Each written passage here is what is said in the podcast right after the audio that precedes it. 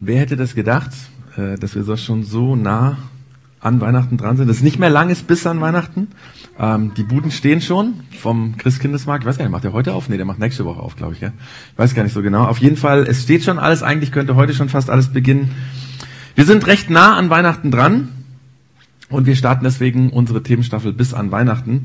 Und äh, wir werden uns tatsächlich über die Zeit bis an Weihnachten Gedanken machen, ähm, zum Beispiel, wie wir diese Zeit empfinden oder ähm, was weiß ich, was wir dort tun, was wir da vielleicht auch kaufen können. Ich meine, ich weiß nicht, äh, ob dir schon mal aufgefallen ist, aber vieles von dem Weihnachtsgebäck, was man beim Lidl oder beim Rewe oder Aldi kaufen kann, das gibt es ja nicht wirklich bis an Weihnachten, ja. Also Lebkuchen oder Zimtsterne, verschiedene Plätzchen, Spekulatius, Dominosteine.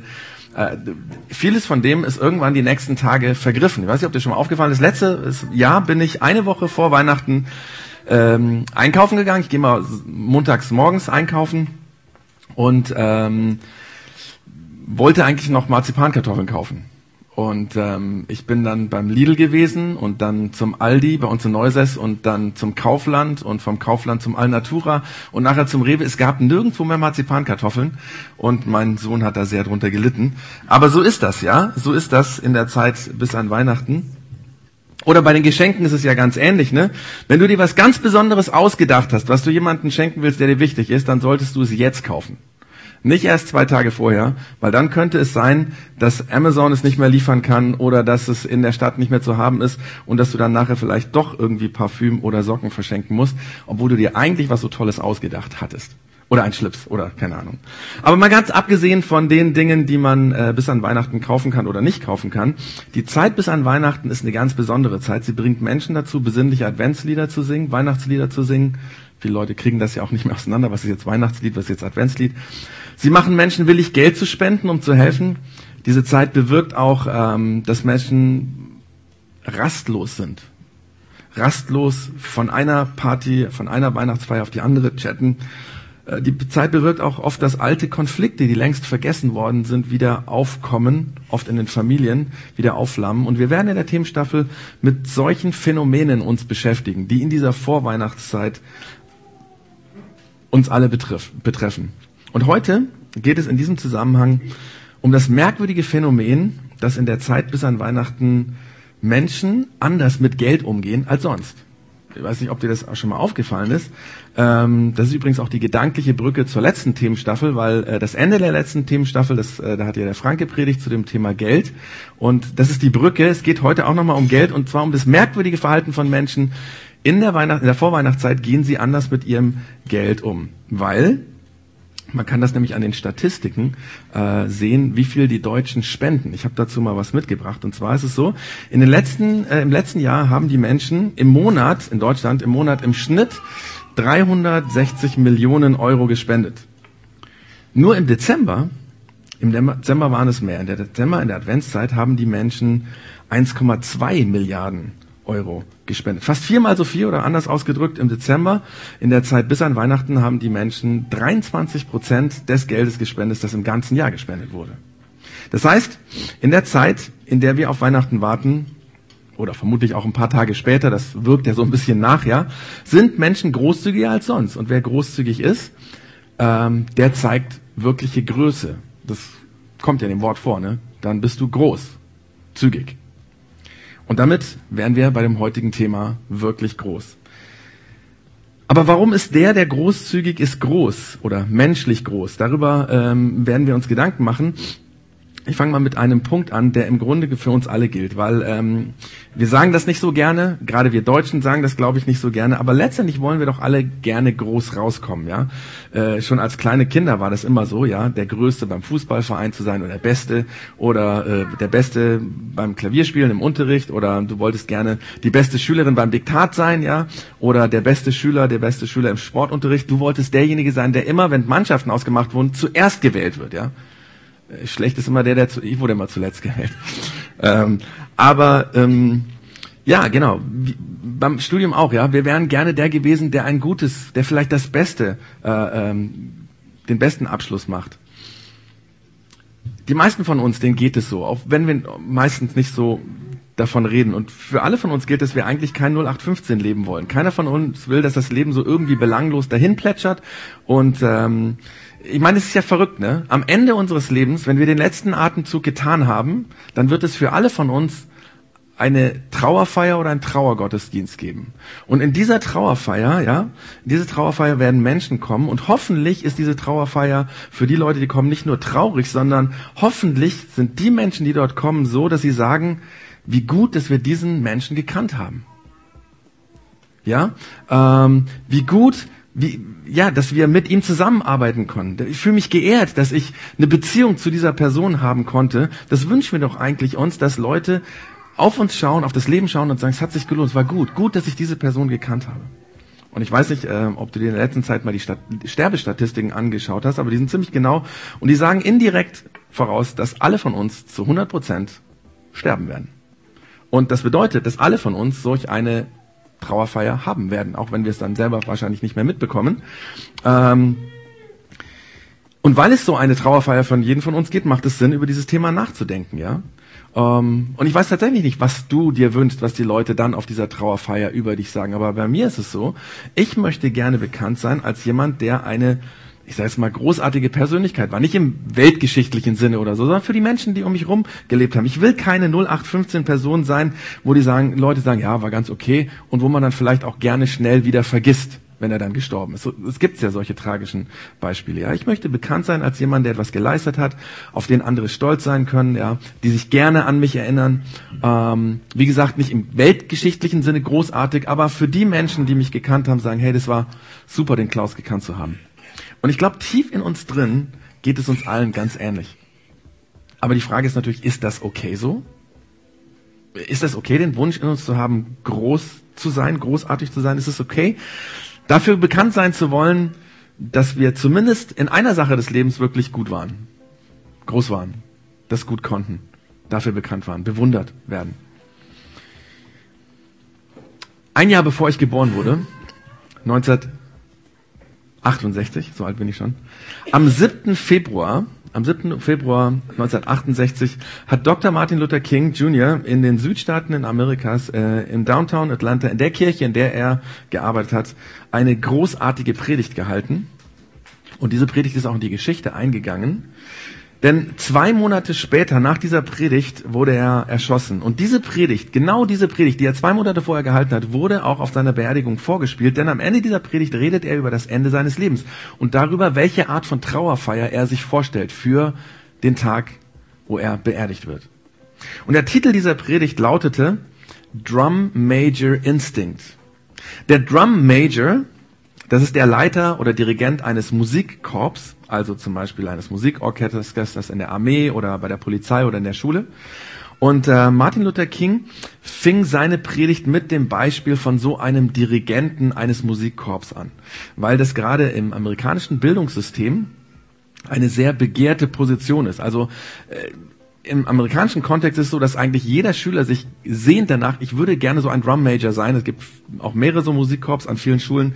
Ähm, das ist nämlich derjenige, der dann vorangeht bei einer Musikparade. Das ist derjenige, der die Fans, äh, Fangesänge anfeuert, anführt, wenn die Oberschule Football gegen eine andere spielt. Das ist der, auf den die Leute schauen, dieser Drum Major. Ähm, und in diesem Beispiel, das für uns Deutschland ein bisschen fremd ist, weil sowas gibt's bei uns so nicht in der Kultur, versucht der Martin Luther King zu zeigen, dass wir alle an irgendeiner Stelle so sein wollen wie so ein Drum Major. Wie so einer, der anführt, der vorausgeht, dem die anderen gerne hinterhergehen.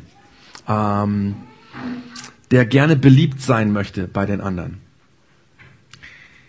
Und ich glaube, tief in der Seele geht es uns allen so. Jemand möchten wir sein, auf den andere stolz sind. Jemand, der in einer Sache gut ist und andere sagen, hey, auf den musst du schauen, das musst du dir anschauen. Wir alle haben das. Und ich glaube, das ist auch der Grund, warum es zum Beispiel so viele Castingshows gibt. Ja, wie viele hunderttausend Leute haben sich da schon beworben oder ihre Kinder beworben, weil sie wollten, dass sie an dieser Castingshow äh, äh, statt äh, teilnehmen. Und auf der anderen Seite sitzen Millionen von Zuschauern wöchentlich vor den Shows, also vor dem Bildschirm, schauen sich die Shows an und träumen davon, irgendwann auch dort oben mal stehen zu können, groß rauskommen.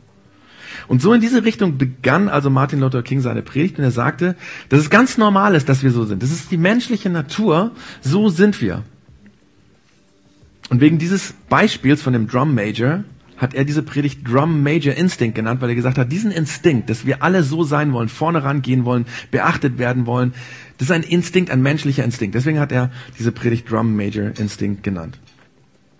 Aber die Frage ist natürlich, wenn das menschlich ist, was machen wir dann mit diesem Instinkt, mit diesem Wunsch, groß sein zu wollen? Und es ist super interessant, dass in der Zeit, als Jesus gelebt hat, also vor 2000 Jahren, dass damals es den Menschen ganz genauso gegangen sein muss. Denn Jesus spricht dieses Thema über diesen Instinkt, diesen Wunsch, groß zu sein, an.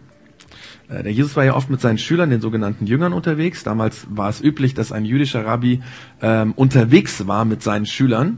Ähm, die allermeisten Lehrstunden äh, hat man unterwegs gemacht. Ähm, heute wissen wir, dass das eine sehr kluge Idee war, weil unser Gehirn beim Stehen, beim Laufen sehr viel aufnahmefähiger ist und sehr viel kreativer ist, als wenn wir sitzen.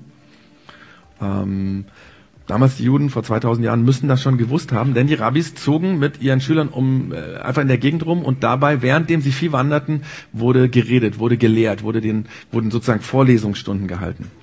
Und es gibt zwei, zwei solcher Lehrwanderungen, von denen äh, das Neue Testament in der Bibel berichtet bei dem es explizit um das Thema Größe oder Großsein ging. Und das, was Jesus in diesen beiden Gesprächen sagt, ist faszinierend. Denn Jesus gab in diesen Lehrgesprächen äh, seinen Schülern nicht nur die Erlaubnis, groß zu sein, also das ist ja schon erstaunlich, er sagt nicht nur, es ist okay, dass ihr groß seid, sondern er gibt ihnen sogar einen Plan an die Hand, wie sie groß sein können.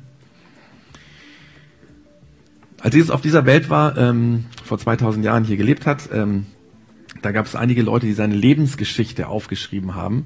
Ich weiß nicht, ob sie sich schon währenddem Jesus gelebt hat, Sachen aufgeschrieben haben. Vielleicht, auf jeden Fall nachher, ähm, als Jesus gestorben war, ähm, haben sie das aufgeschrieben. Und wir würden heute diese Leute Biografen nennen. Einer davon ist der Markus. Und dieser Markus schreibt im neunten Kapitel seiner Biografie Folgendes was er erlebt hat, was Jesus erlebt hat. Und zwar, sie kamen nach Kapharnaum. Zu Hause angelangt, fragte Jesus seine Jünger, Worüber habt ihr unterwegs geredet? Worüber habt ihr unterwegs geredet? Und ähm, der Jesus war also auf der Wanderung. Er hat mitbekommen, diese Schüler haben sich angeregt unterhalten. Vermutlich war er selber in einem anderen Gespräch, deswegen hat er nicht mitgekriegt, was sie geredet haben. Und deswegen geht er nochmal auf sie zu und sagt, hey, ihr habt diskutiert, worüber habt ihr eigentlich geredet? Und ähm, der Markus beschreibt dann, dass die Schüler das überhaupt nicht toll fanden, überhaupt nicht glücklich darüber waren, dass Jesus das äh, gefragt hat, weil es war ihnen peinlich über das, was sie geredet hatten. Es steht nämlich weiter, sie schwiegen, denn sie hatten sich auf dem Weg gestritten, wer von ihnen wohl der Größte sei. Ja? Peinlich. Erwischt. Mist. Ich meine, du kennst solche Diskussionen, ja. Äh, was weiß ich mit deinen Freundinnen oder Freunden, äh, jetzt vielleicht nicht als Erwachsener, aber als Kind, ja. Da ging es dann, was weiß ich, um solche Sachen, ja, ich bin besser in Mathe als du, ne? Also bei mir war es immer so Konkurrenzkampf, mein bester Freund war eigentlich in allen Fächern besser als ich und ich habe das immer gehasst, weil seine Mutter immer meine Mama angerufen hat und dann drüber geredet hat, äh, was für Noten er geschrieben hat oder so. Das war manchmal so ein bisschen, äh, äh, ja, im, jetzt im Nachhinein lache ich drüber, aber es gab so diesen Konflikt. Ich wäre gerne mal besser gewesen als er. Ähm, du kennst es wahrscheinlich, dass man auch diskutiert hat, nee, ich bin besser in Latein oder Englisch oder nein, ich bin besser in Fußball als du, ich schieß mehr Tore, ja, ich mache mehr Punkte, ich bin besser beim Schwimmen, Schwimmen, beim Schminken, beim Handwerken, beim Malen, beim, beim Tore schießen, wie gesagt gesagt, bei Kindern und Jugendlichen in fast allen äh, Freundschaften geht es direkt oder indirekt um solchen Konkurrenzkampf, der auch gut ist, ja. Ähm, das ist so. Und das war damals auch so, sogar bei diesen erwachsenen Schülern, dass sie darüber geredet haben, wer ist denn jetzt eigentlich hier der Beste, der Größte. Und interessant ist, dass Jesus diese Diskussion gar nicht kritisiert oder verdammt. So reagiert Jesus hier eben nicht, sondern ähm, er sagt ihnen was Interessantes. Und ich werde das jetzt nicht vorlesen, weil nämlich kurze Zeit später es nochmal auf dieses Thema kommt und da geht Jesus, weil vermutlich die Schüler es noch nicht kapiert hatten, etwas intensiver drauf ein, ja. Also hier sagt er schon ein bisschen was dazu, aber eben im nächsten Kapitel, in Kapitel 10, äh, ihr könnt es also gerne nachlesen zu Hause, Markus Kapitel 9 steht diese Story und wie es dann weitergeht und Markus Kapitel 10 kommt das Thema nochmal auf und da geht Jesus etwas länger drauf ein, etwas detailliert und weil ich beides nicht erzählen will, werde ich jetzt äh, gleich darauf äh, eingehen. Der Jesus sagt eigentlich in beiden Fällen, wenn ihr darüber reden wollt, wollt, wie man groß sein kann, äh, dann will ich euch das erklären. Kein Problem. Können wir gerne drüber reden. Das ist gar kein Problem. Und dann sagt er, ihr wisst, dass die, die als Herrscher über die Völker betrachtet werden, sich als ihre Herren aufführen und dass die Völker die Macht der Großen zu spüren bekommen. Jesus erklärt dir, das ist so in der Welt, ja, in unserer Welt. Und äh, da hat sich, glaube ich, bis heute nichts verändert, wenn wir in die Weltpolitik schauen, was da gerade so abgeht. Die, die groß sind, die machen Macht, die haben Macht und die machen Druck und geben das an die, die sie quasi regieren, beherrschen, leiten weiter. Das ist in der Politik so, das ist äh, bei Firmenbossen so, das ist bei Abteilungsleitern so. Der Große macht Druck auf die Untergebenen, damit sie das tun, was er will. Das ist ein Weg, den man nehmen könnte. Dass man Macht und Ansehen benutzt, um Leute zu zeigen, dass man groß ist und sie dann vielleicht auch klein zu halten. Aber Jesus sagt zu seinen Schülern, bei euch ist es nicht so, bei euch ist es nicht so. Und genau das gilt auch heute noch, ja. Ich glaube, wenn Jesus uns äh, auf diesen Wunsch, groß zu sein, ansprechen würde heute hier, dann würde er zunächst mal sagen, naja, wenn du groß sein willst ähm, und Ansehen haben willst, dann geh nicht den normalen Weg dann zeige ich dir jetzt einen anderen Weg, der mehr, mehr Sinn macht, der eigentlich das Gegenteil ist. Deswegen sagt er im Gegenteil. Und Jesus stellt dann ähm, dem normalen Streben nach Macht etwas entgegen und gibt uns damit einen anderen Weg. Aber, und das ist interessant, dieser andere Weg ist nicht etwa, wie wir vielleicht denken könnten, den Wunsch nach Größe zu unterdrücken oder wegzuschieben. Ja? Jesus sagt nicht, hey, dieser Wunsch nach Größe ist so blöd, so schlecht, so, so, so schwierig, mach ihn tot, ja, äh, pack ihn irgendwo ein, der, den brauchst du nicht. Das sagt Jesus überhaupt nicht, gar nicht. Er sagt etwas anderes. Er sagt, wer unter euch groß sein will, der soll, was soll er? Wer unter euch groß sein will, der soll dem anderen dienen. Wenn du groß sein willst, dann ist es okay, das ist kein Problem. Ich meine, warum solltest du dich auch mit weniger zufrieden geben? Ja? Warum solltest du äh, irgendetwas anderes sein wollen als groß, als, als von anderen Leuten angeschaut zu werden und sagen, hey, das ist echt cool, der macht das richtig gut. Also ich meine nicht so groß wie jemand, der Macht hat, der ist ja meistens nicht beliebt, sondern jemand, der beliebt ist, weil er persönlich echte Größe hat. Warum solltest du dich mit was anderem zufrieden geben? Das ist okay. Jesus sagt hier, wenn du groß sein willst, dann ist das ein guter Wunsch, ein super Ziel, wirklich. Und Jesus verdammt nicht den Wunsch, groß zu sein. Er zeigt uns nur einen anderen Weg. Und er sagt, der Weg ist nicht durch Macht oder Ansehen oder Druck oder Anerkennung oder Zuspruch zu bekommen, sondern wenn wir ganz ehrlich sind, wissen wir das auch. Weil, wie gesagt, die Leute, die das machen, die sind nicht die Beliebten, die Druck ausüben, die uns zeigen, dass wir klein sind, ja. Jesus sagt, es gibt einen anderen Weg. Und der ist, dass du dienst. Und dann sagt er weiter Folgendes, und er unterstreicht damit die Aussage, sagt, wer unter euch der Erste sein will, soll zum Dienst an anderen bereit sein. In einer anderen Stelle sagt Jesus mal, wer von euch ähm, der Erste sein will, der muss der Letzte sein. Wenn du der Erste sein willst, dann ist das voll okay. Dann ist das überhaupt kein Problem. Aber dann entscheide dich zu dienen. Entscheide dich dafür, dass der andere wichtiger ist als du. Dass du für den anderen da bist. Geh du nach hinten. Stell du dich hinten an und lass den anderen vor. Und wenn das, als wenn das nicht genug wäre, redet Jesus dann über sich selbst und er setzt damit ein Beispiel. Und er will damit sagen, ich fordere euch nicht zu irgendetwas heraus, irgendetwas zu tun, was ich nicht tue. Ich meine, so ist das ja in Märchen, ja. Also in vielen Märchen gibt es das ja so, dass da ein König ist und ein Prinz und die suchen in dem Märchen eine Königin oder eine Prinzessin. Und dann gibt es nicht wenige Märchen, in denen das so ist, dass dieser Prinz jemanden losschickt, damit der seinen Kampf kämpft, um dann nachher eine Prinzessin mitzubringen oder so, ja. Ähm, zum Beispiel in dem Film Shrek, ich weiß nicht, wer den gesehen hat, Shrek, da ist es so, ja. Ähm, da ist dieser Lord Farquaad, der nach einer Prinzessin sucht und äh, um diese Prinzessin zu finden, er will sich die Finger nicht schmutzig machen, ja, sucht er sich jemanden aus. Das heißt, er macht eine Ausschreibung, einen Wettkampf, um jemanden anzuheuern, der für ihn die Prinzessin sucht. Und genau in diesem Punkt im Film taucht Schreck auf. Und Schreck ist der, der dann auch die Prinzessin findet. Und dann nimmt diese Geschichte eine ganz andere Wendung. Aber die Geschichte von Jesus ist kein Märchen, ist nicht Shrek. Das ist die Realität. Das ist das echte Leben. Gott hat nicht gesagt, ich suche jemanden anderes, um für mich die dreckige Arbeit zu tun, sondern Gott ist selber in die Haut von uns Menschen hineingeschlüpft. Er hat sich da reingezwängt. Er wurde Mensch, ein echter Mensch, kein Superman. Er wurde Fleisch und Blut und er lief über diesen Planeten, Kleten, um die zu retten, die er liebt. Und Jesus sagt, wenn wir hier über Dienen reden, dann bitte ich euch zu wissen, dass ich das auch tue. Ich bitte dich nicht für mich irgendwas zu machen, sondern für mich die schmutzige Arbeit zu machen, ja. Äh, Jesus ist nicht der, der irgendwie Größe demonstriert und dann alle um sich sammelt und alle sollen ihn ganz toll finden und äh, für ihn was machen, sondern er sagt, ich gehe da selber durch. Und dann sagt Jesus an dieser Stelle eine Aussage, die der Dreh- und Angelpunkt im Leben von Jesus war. Das war einer der mächtigsten Momente im Leben von Jesus, in dem er alles auf den Kopf gestellt hat selbst den Weg einschlägt, der nach unten führt, der ganz, ganz, ganz nach unten führt, wo er bereit ist zu sterben, um andere zu retten. Und er sagt, denn auch der Menschensohn, und falls du heute zum ersten Mal da bist und dich nicht so wirklich mit Kirche und Glaube und Gott und Jesus auskennst, dann ist dieses Wort wahrscheinlich merkwürdig. Was heißt der Menschensohn? Wer meint er denn da? Ja, äh, das klingt tatsächlich ein bisschen sonderbar, wenn Jesus hier dieses Wort benutzt. Aber er, Jesus redet immer wieder oder braucht immer wieder diesen Begriff. Und wenn man sich die Berichte aus dem Leben von Jesus genauer anschaut, dann merkt man, wenn Jesus diesen Begriff braucht, Menschensohn, dann meint er sich selber. Also eigentlich sagt er, ähm, denn auch der Menschensohn, also denn auch ich, ja. Ähm, und ähm, natürlich hatte das, warum er diesen Begriff braucht, etwas mit der jüdischen Kultur zu tun. Das würde jetzt zu weit führen, das kann ich an der Stelle nicht ausführen. Aber wichtig ist zu wissen, Jesus meint sich selber an dieser Stelle, ja. Er sagt, denn auch der Menschensohn, eigentlich auch, denn auch ich bin nicht gekommen, um zu dienen, um mich bedienen zu lassen, sondern um zu dienen. Also ich bin nicht gekommen, um mich bedienen zu lassen, sondern um zu dienen. Und Jesus quasi Gott in unserer Welt ist gekommen, um zu dienen.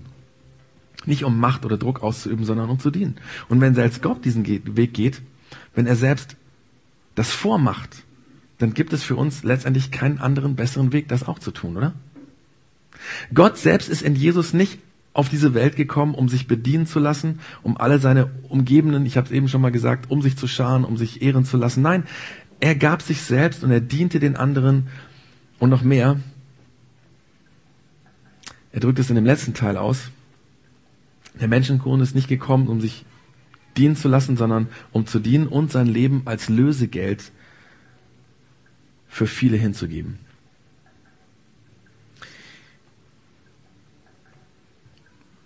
Willst du groß sein, dann ist das absolut okay. Dann ist das alles gut. Gott verdammt diesen Wunsch nicht. Ich meine, wie gesagt, was würdest du auch sonst eigentlich sein wollen? Ich meine, das ist nicht schlecht. Aber wenn du groß sein willst, dann ist es anders, als du vielleicht bisher gedacht hast. Der Weg ist ungewöhnlich, untypisch. Aber wie würde sich unsere Welt verändern, wenn alle diesen Weg gehen würden? Ich lese an der Stelle einen Teil aus dieser Predigt von Martin Luther King Jr. vor, weil ähm, die er am 4. Februar 1968 gehalten hat unter diesem Titel Drum Major Instinct, ich habe es eben schon gesagt, weil besser als ihr, er kann ich, kann ich das gar nicht ausdrücken. Ja, das ist so genial zusammengefasst. Ich glaube, das war auch der Grund, warum das dann auf seiner Beerdigung gespielt wurde. Er sagt, Jesus gab uns einen anderen Standard für Größe. Wenn du wichtig sein willst, wunderbar. Wenn du beachtet werden willst, wunderbar. Wenn du groß sein willst, wunderbar. Aber beachte dies, dass derjenige, der groß unter euch sein will, der Diener von allen sein muss. Das ist eine neue Definition von Größe. Und das, was mir heute Morgen besonders daran gefällt, ist, dass diese Definition besagt, dass jeder groß sein kann. Denn jeder kann dienen. Du brauchst keinen Oberschulabschluss, um dienen zu können. Und du musst nicht perfekt reden können, um zu dienen. Du musst nicht Plato oder Aristoteles gelesen haben, um zu dienen. Du musst nicht Einsteins Relativitätstheorie lernen und verstanden haben, um zu dienen. Du musst nicht die physikalischen Gesetzmäßigkeiten der Thermodynamik verstanden haben, um zu dienen. Was du brauchst, ist ein Herz voller Gnade und Barmherzigkeit. Du brauchst eine Seele, die angetrieben ist von Liebe. Und dann kannst du dich entscheiden zu dienen und dadurch groß zu werden. Ich liebe von dieser Predigt den einen Satz, nämlich jeder kann groß sein, denn jeder kann dienen. Jeder kann groß sein, denn jeder kann dienen. Wenn du groß sein willst, super. Dieser Wunsch ist okay. Und bitte gib dich nicht mit weniger zufrieden. Es ist wirklich gut. Aber wenn du groß sein willst, dann entscheide dich, dein Leben zu nehmen und es wegzugeben für andere. Gib es weg. Gib dein Leben weg mit dem Geld, das du hast die Euro, die du besitzt, indem du großzügig bist und weggibst für andere, indem du anderen mit deinem Geld hilfst.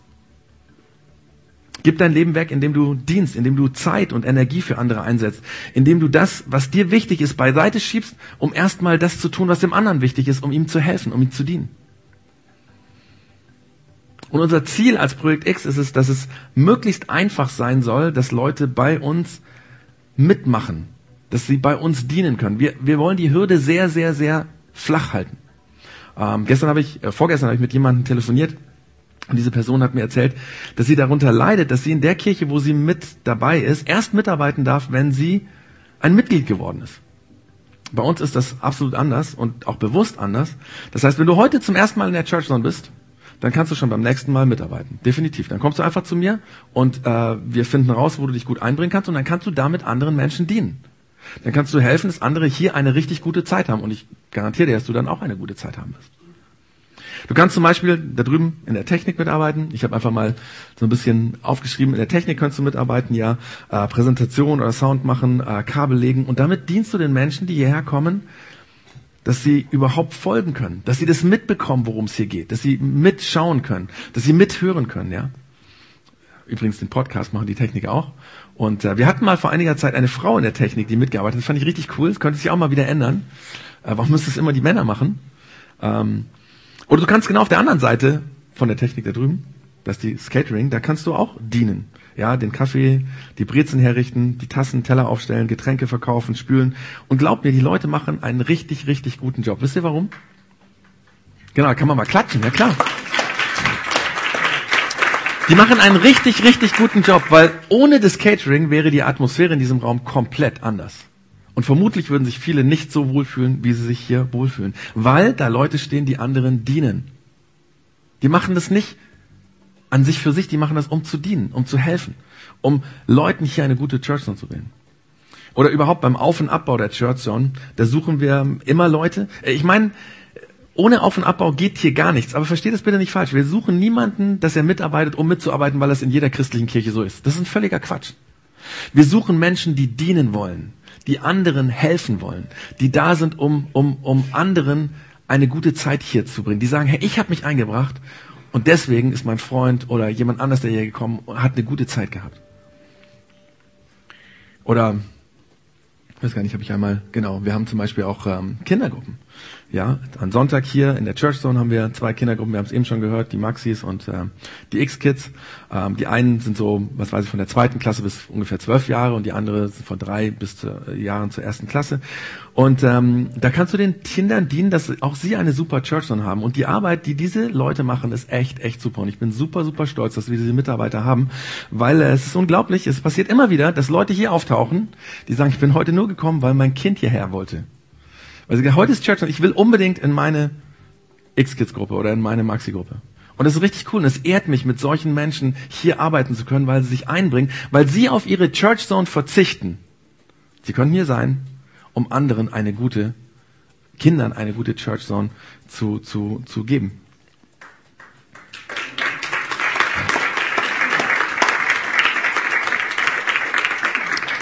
Wir haben noch eine andere Kindergruppe, die ist ähm, in Neuses findet die statt. Ähm, da kann man auch dienen, auch wirkliche Größe zeigen. Vielleicht ist es auch dein Ding mehr so mit IT und Web irgendwie bist du unterwegs und sagst, da könnte ich mich einbringen. Da würde ich gerne dienen. Bei uns unsere Homepage oder unser Server, auf dem Anwendungen laufen, äh, die wir dringend, dringend brauchen, damit möglichst die Daten an die Leute kommen, dass man nicht ständig immer nur E-Mails schicken muss und so weiter. Da haben wir einen Mitarbeiterengpass, ganz ehrlich. Und ähm, so technisch sich das auch anfühlt und vielleicht denkst du, oh, das ist so ein Platz für so einen Nerd, das ist ein totaler Quatsch, ja. Weil auch da dienst du. Wenn du sowas kannst, kannst du damit Menschen dienen. Weil es das Miteinander reibungsloser machst, wenn du solche Dinge hast. Oder wenn du eine Webpage hast, wo die Leute draufschauen können und sicher finden, wo wir, wir sind. Sie haben gehört, Projekt X, dann geben sie es ein und dann finden sie gute Webseite, wo sie einfach schnell auch hier sind. Und generell gibt es auch die Möglichkeit, bei organisatorischen Dingen mitzuarbeiten, ja. Vielleicht bist du ein guter Planer. Und ich meine, gute Planung ist für jede Gruppe wichtig weil die Menschen fühlen sich in der Gruppe wohl, die gut organisiert und gut strukturiert ist. Ähm und damit könntest du auch dienen und damit zeigen, dass du groß bist, weil du deine strukturierte Art, dein Organisieren können einbringst und damit dienst. Nicht, weil es so wichtig ist, an sich organisatorische Dinge zu können. Der, der, der organisatorische Sachen macht, ist nicht besser wie der, der die Technik macht oder wie Catering, sondern weil es alles dazu dient, um Menschen zu helfen, um zu dienen. Und letztlich kannst du auch, und jetzt komme ich wieder zu dem Thema von ganz am Anfang, von dem Monat, Monat Dezember, wo viele Menschen irgendwie sich anders mit Geld verhalten, wie auch so, du kannst auch spenden und letztendlich durch deine Spende dienen. Und wie schon erwähnt, das ist so die Brücke zu der letzten Predigt vom Frank. Und ich habe mir gedacht, ich blende das nochmal ein hier, genau, den Podcast. Ähm, den hatte ich ja schon eingeblendet, jetzt müssen wir nochmal zurückgehen. Genau. Du kannst hier einfach die Predigten auch zum Beispiel von Frank von letzter Woche anhören. Da hat er nämlich gesagt, dass Geld eigentlich ein Werkzeug ist. Gott gibt uns Geld als Werkzeug, um Gutes zu tun, um zu dienen. Wir haben nicht dafür Geld, um zu leben. Natürlich auch. Aber eigentlich haben wir Geld dafür, um zu dienen um anderen Gutes zu tun, um von dem Wohlstand abzugeben, damit es andere besser haben. Und das kannst du für die Kinder in Afrika tun, die hungern, oder im Moment in Jemen, ganz krasses Problem, ja. Oder die hunderttausende äh, Kinder, die an Weihnachten ein Päckchen von Weihnachten im Schuhkarton bekommen, ja. Da kann man auch helfen mit Geld, weil es gibt mehr Päckchen als das Porto. Das heißt, man braucht eigentlich noch Porto, um das diesen Kindern zu schicken. Oder äh, was weiß ich, man kann für die Schulausbildung von Kindern in, in Indien, in Uganda, in Kenia spenden, indem man eine Patenschaft anfängt. Es gibt so viele Möglichkeiten, um zu dienen, um Menschen zu helfen. Auch in Deutschland gibt es ganz, ganz viele wichtige, gute Projekte, wo du dein, gut, dein Geld super gut investieren kannst und ähm, das Geld gebrauchen kannst, um zu dienen. Eins von diesen Projekten ist zum Beispiel auch das Projekt X. Deswegen ähm, die nächste Folie, ja, du kannst auch hier äh, spenden, Gutes tun, dienen mit Geld. Und wenn du das tust, dann zeigst du, dass du wirklich groß bist. Dass du wirklich reich bist. Weil, das hat der Frank letztes Mal auch gesagt, reich ist nicht der, der viel hat, sondern reich ist der, der egal wie viel er hat, davon abgibt, weil er sagt, ich bin so reich, dass ich abgeben kann. Versteht ihr? Wirklich reich ist der, wirklich groß ist der, der sagt, ich habe so viel, ich habe so viel Potenzial, ich habe so viel Energie, ich habe so viel Dinge, Begabungen, die ich kann, deswegen setze ich sie an. Der ist wirklich groß. Und der sagt, ich habe einfach Geld und davon kann ich abgeben, der ist wirklich reich. Bist du reich? Bist du groß? Ich habe letztens ein Gerücht gehört. Und zwar, das Gerücht geht so, dass das Projekt X massive finanzielle Probleme hat. Ich weiß nicht, wer dieses, wer dieses äh, Gerücht irgendwie in die Welt gebracht hat. Das stimmt definitiv nicht. Ja, das stimmt. Wir haben nicht massive finanzielle Probleme, sondern wir haben äh, am Ende jedes Jahr, so in den letzten Jahren war es zumindest so, äh, immer so, was weiß ich, vier, fünf, sechstausend Euro, die uns fehlen, für die wir dann eine besondere Spendenkampagne starten. Und im letzten Jahr war es so, dass wir am 31.12. alles Geld zusammen hatten. Wir hatten, glaube ich, 100 oder 200 Euro mehr als das, was wir gebraucht haben. Da sind wir sozusagen sozusagen so null zu null äh, rausgekommen. Und in diesem Jahr wird es wahrscheinlich nicht sein. Und ähm, wie, wie gesagt, das sind keine massiven finanziellen Probleme. Ähm, vermutlich geht es vielen Vereinen und vielen Kirchen am Jahresende so, dass sie denken, oh, wir haben noch ein Gap, wir müssen das noch, noch hinbekommen, wir haben noch eine Lücke. Aber um ganz ehrlich zu sein, mich frustriert das Ganze auch. Und das hat zwei Gründe. Das erste ist, mich frustriert es, weil wir als Leitung aus diesem Grund immer und immer wieder uns über Geld unterhalten müssen. Also ihr müsst euch vorstellen, wir treffen uns ähm, zweimal im Schnitt zweimal im Monat und wir sitzen zusammen und oft oft reden wir über Geld, über Fundraising, wie wir das Loch in der Kasse noch stopfen können und das kostet viel Zeit. Und diese Zeit könnten wir viel, viel sinnvoller investieren. Zum Beispiel darüber zu reden, wie wir Leiter fördern können, darüber zu reden, wie wir, wie wir äh, ähm, zeitgemäß bleiben können, dass das Projekt X sich gut weiterentwickelt, dass wir über unsere Vision und Mission reden und darüber, wie können wir das wirklich umsetzen, dass wirklich immer wieder neue Leute herkommen. Das sind so wichtige Themen, aber oft verbraucht das Thema Geld unglaublich viel Zeit im Leitungsteam und es müsste nicht so sein, wenn wir schon im November wüssten, hey, dieses Jahr sind wir safe, wir werden gut rauskommen, weil die Entwicklung der Spenden in den letzten Monaten zeigt, dass wir ganz gut rauskommen würden. Das ist ein Grund, warum ich frustriert bin, weil ich sage, diese Zeit könnten wir echt besser nutzen. Das andere, der andere Grund ist, und das hat überhaupt nichts mit Projekt X zu tun, ähm, der andere Grund, warum es mich das frustriert hat, mit dieser Folie hier zu tun, von vorher. Also, jeden Monat spenden die Deutschen circa 360 Millionen Euro und im Dezember sind es dann nochmal 1,2 Milliarden. Das war zumindest äh, 2016 so, das ist jetzt von 2016. 2015 war es ähnlich. Ähm, 2017 wird es vermutlich auch wieder ganz ähnlich sein. Ähm, insgesamt sind das 5,16 Milliarden Menschen, ähm, das wir Deutschen zusammengelegt haben. Ähm, wenn ich das auf 80 Millionen äh, Einwohner in Deutschland runterrechne, dann spendet jeder Deutsche im Schnitt 65 Euro. Das ist nicht so wahnsinnig viel und ähm, das kann sich eigentlich auch jeder leisten. Ähm, aber die Wahrheit ist, das ist ja nur eine Theorie. Die Wahrheit ist, die Wahrheit ist, nicht jeder Deutsche spendet 65 Euro, sondern 65 Prozent der Deutschen spenden gar nichts. Das ist die Wahrheit. Und die anderen 35 Prozent der deutschen Bevölkerung tragen diese 5,16 Milliarden zusammen. Das sind ähm, 28 Millionen Menschen, die diese 5,16 Milliarden ähm, zusammenbringen. Und dann, wenn man das runterrechnet, spendet jeder von diesen 28 Millionen 185 Euro im Jahr. Ähm, ist ein bisschen mehr. Das sind knapp 15 Euro im Monat. Aber wisst ihr was? Wenn wir genau hinschauen, dann stimmt das auch nicht. Das ist auch nicht die Wahrheit. Die Spendenstatistiken sagen, dass von diesen 28 Millionen Menschen nur 26 Prozent die Hauptlast tragen. Nur 26 Prozent. Das sind 7,2 Millionen oder 7,3 Millionen Menschen. Das sind ungefähr 10 äh, Prozent der Bevölkerung.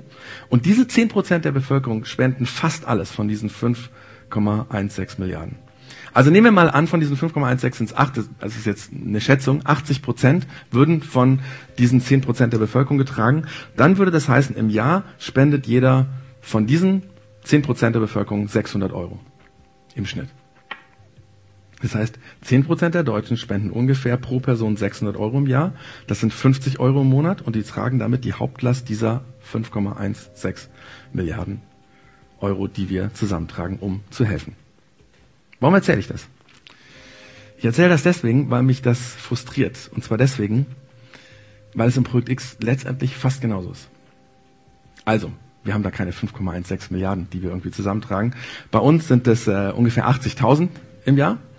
Und ungefähr 20 Prozent der Leute, die hierher kommen, die, also, die sich dazugehörig fühlen, die sagen, ich gehöre zum Projekt X, 20 Prozent der Leute spenden das meiste Geld von diesen 80.000 äh, Euro. Ähm, das ist dann einiges mehr als 600 Euro im Jahr, das ist so, ja. Ähm, aber ich habe mich gefragt, was wäre, wenn alle oder fast alle die Hauptlast tragen würden, hier in dem Deutschlandbeispiel zum Beispiel. Wie viel könnten wir tun, wenn jeder begreifen würde, ich habe mein Geld, um zu helfen? Was wäre, wenn jeder Deutsche 600 Euro im Jahr spenden würde?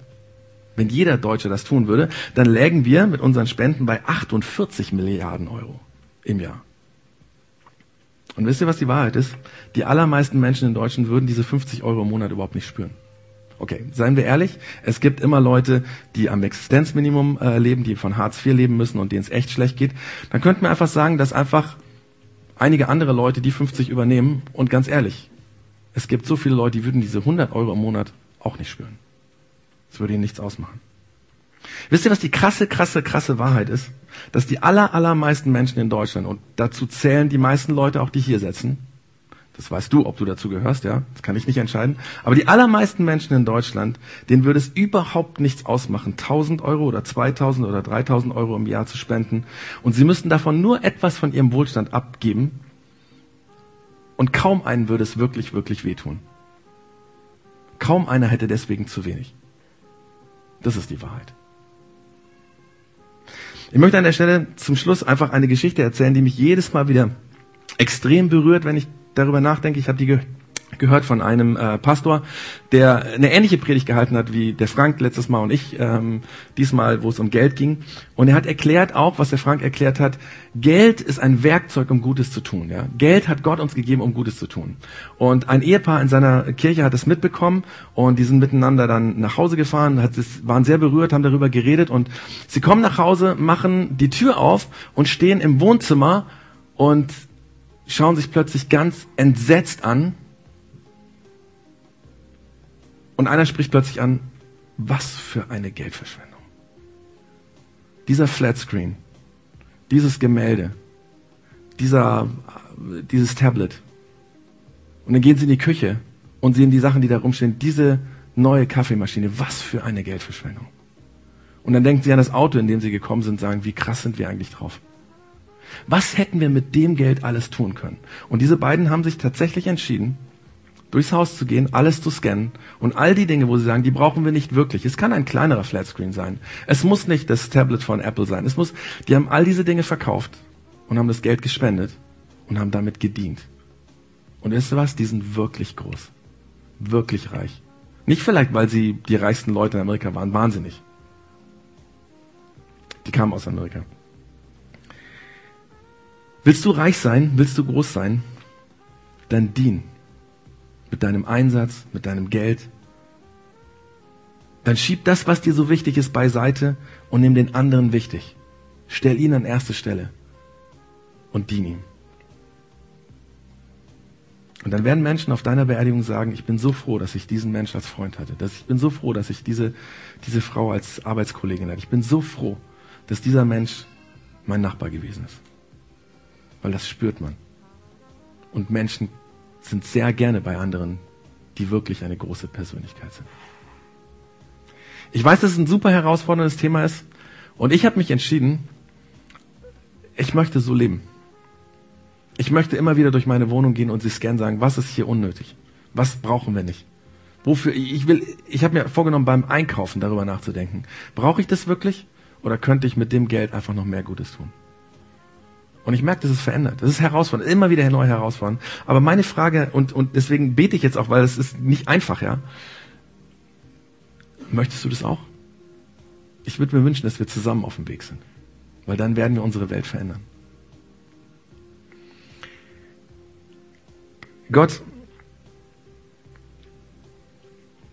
danke, dass, dass du nicht wie in den Märchen bist. Dass du nicht sagst, hey, ihr müsst dienen, ihr müsst geben und ähm, ihr macht das mal für mich.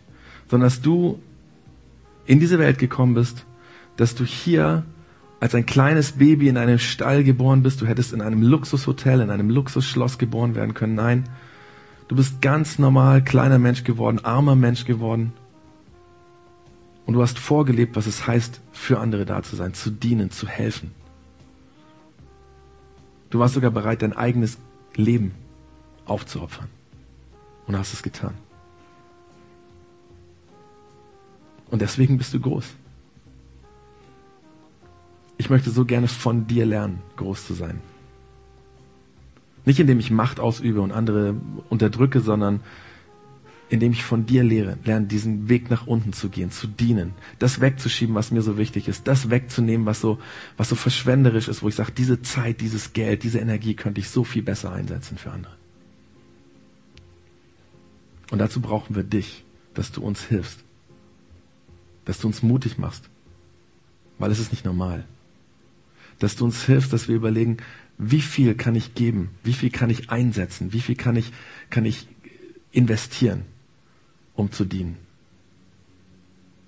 Und du sagst, wenn du groß sein willst, ist das voll okay. Aber dann wähle den Weg nach unten zu dienen. Und Jesus, ich finde es so cool, was der Martin Luther King ähm, gesagt hat, bevor er gestorben ist. Jeder kann groß sein, weil jeder kann dienen. Es ist so geil. Danke dafür. Amen.